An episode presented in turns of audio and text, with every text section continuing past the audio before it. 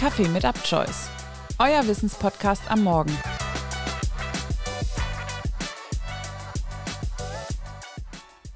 Guten Morgen, es ist wieder Freitag. Du hörst Kaffee mit Upchoice in der Kategorie Kultur. Ich bin Tim und heute geht es um ein ganz aktuelles Thema: Ostern. Heute ist Karfreitag und damit du beim Essen mit der Familie mit Wissen glänzen kannst, gibt's heute alles Wissenswerte über Ostern. Wir starten mit der Frage, woher Ostern, Karfreitag, Gründonnerstag und Co. eigentlich ihren Namen haben. Später gibt es dann noch die ungewöhnlichsten Osterbräuche der Welt. Denn, so viel kann ich schon einmal verraten, der Osterhase kommt nicht überall auf der Welt zu Besuch. Es gibt mehrere Theorien, warum Ostern nun Ostern heißt. Die einen sagen, Ostern geht auf das althochdeutsche Ostara zurück. Das bezieht sich auf den Frühlingsanfang oder das Aufgehen der Sonne. Und auch sprachgeschichtlich zeigt es Verwandtschaft zum englischen Easter oder zum niederländischen Pasen. Nach einer anderen Theorie kommt Ostern von Pesach, das ist hebräisch. Es steht für das jüdische Passafest, das zeitlich ähnlich zum Osterfest im Christentum liegt. Schaut man sich einmal an, wie Ostern auf anderen europäischen Sprachen heißt, könnte dies durchaus passen. Pâques im Französischen, Pasqua im Italienischen oder Pask in Schweden scheinen alle eine Ähnlichkeit zu Pesach aufzuweisen.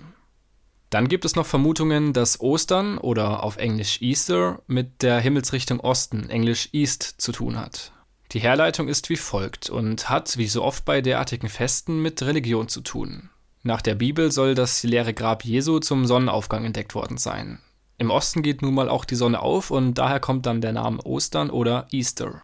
Vielleicht hat das Osterfest aber auch einen anderen Ursprung. Viele christliche Feste haben ihre Wurzeln in heidnischen, germanischen Ritualen.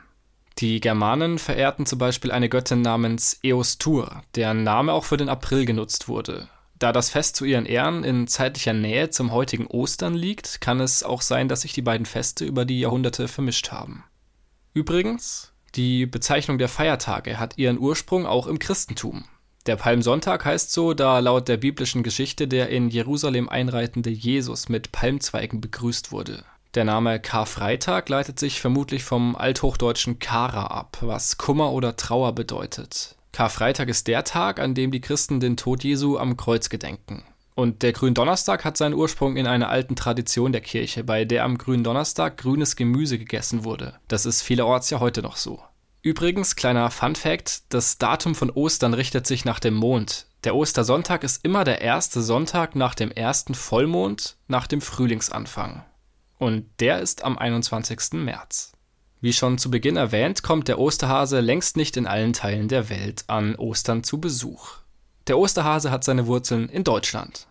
Im 16. Jahrhundert begannen die Menschen damit, Ostereier in Nester zu legen, und der Osterhase entwickelte sich im Laufe der Zeit zum Symbol für das Verstecken und Suchen von Ostereiern. Ganz interessant, in Australien und Neuseeland ist Ostern die Zeit der Easter Bilbies. Dabei handelt es sich um eine Art Beuteltier, das als Alternative zum Osterhasen propagiert wird, da Kaninchen in Australien als invasive Art gelten. Ganz vorne mit dabei, wenn es um Osterbräuche geht, sind die skandinavischen Länder. In Finnland gibt es einen Osterbrauch namens Memmi.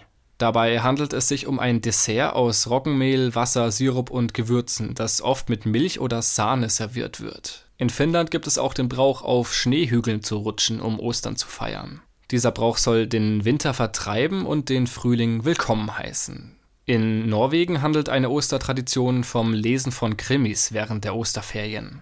In Schweden gibt es einen Brauch namens Poskeringa, Dabei verkleiden sich junge Mädchen als Hexen und ziehen von Tür zu Tür, um Süßigkeiten zu sammeln. In Schweden ist es außerdem üblich, am Gründonnerstag Hexenfeuer zu entzünden.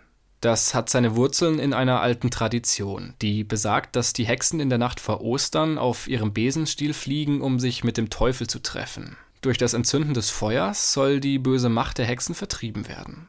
In den USA gibt es den Brauch des Easter Egg Roll, bei dem Kinder bunt bemalte Eier einen Hügel hinunterrollen. Dieser Brauch geht auf die Zeit von Präsident Rutherford zurück, der im Jahr 1878 die ersten offiziellen Easter Egg Rolls im Weißen Haus veranstaltete. Dabei könnte man sich ganz gut mit den Esten zusammentun, denn auch in Estland gibt es den Brauch des Eierrollens. Nur dort werden hartgekochte Eier auf einen Hügel hochgerollt, um den Beginn des Frühlings zu feiern. Ganz ähnlich zum deutschen Brauch des Eierfärbens gibt es in Mexiko einen Osterbrauch namens Cascarones. Dabei werden Eierschalen gefärbt, mit Konfetti gefüllt und dann zerschlagen, um das Konfetti zu verteilen. Warum in Deutschland Eier gefärbt werden, ist unklar. Auch hier gibt es wieder mehrere Theorien. Eine besagt, dass man nach der christlichen Tradition vor Ostern tierische Produkte fasten musste. Die Hühner legten aber jeden Tag Eier. Man glaubt also, dass früher die Eier erst gekocht wurden, damit sie nicht schlecht wurden. So hielten sie länger, bis man sie dann wieder essen durfte. Und damit man die gekochten von den frischen Eiern unterscheiden konnte, färbte man sie rot. In einigen Regionen Deutschlands gibt es auch heute noch weitere Osterbräuche, die mit Eiern verbunden sind, wie zum Beispiel das Verstecken von Ostereiern oder das Austauschen von Osternestern. Nur woher kommen eigentlich diese Bräuche? Die deutschen Osterbräuche haben ihre Wurzeln in verschiedenen Quellen, hauptsächlich vorchristliche Frühlingsbräuche, christliche Traditionen oder regionale Gebräuche. Ein weiterer Brauch, der wahrscheinlich auf vorchristliche Frühlingsfeste zurückgeht, ist das Osterfeuer. Das Osterfeuer symbolisiert das Licht und die Wärme des Frühlings und soll den Winter vertreiben. Das Feuer wird oft am Vorabend des Ostersonntags entzündet und ist in vielen Regionen Deutschlands ein beliebtes Fest. In Griechenland ist das Lampenkarrenfestival ein wichtiger Osterbrauch. Dabei wird ein bunt geschmückter Karren durch die Straßen gezogen und mit Feuerwerkskörpern abgefeuert. Der Brauch soll den Sieg des Lichts über die Dunkelheit symbolisieren. In Bulgarien wird der Osterkuchen namens Kosunak oft mit einer Münze oder einem Ring im Teig gebacken. Man glaubt, dass derjenige, der das Stück mit der Münze oder dem Ring bekommt, im nächsten Jahr Glück haben wird. Das ist doch mal ein schönes Schlusswort. Welche außergewöhnlichen Bräuche oder Traditionen habt ihr in eurer Familie, um Ostern zu feiern? Teilt es uns doch gerne auf Instagram mit. Ich wünsche euch einen schönen Feiertag und ein erholsames Wochenende.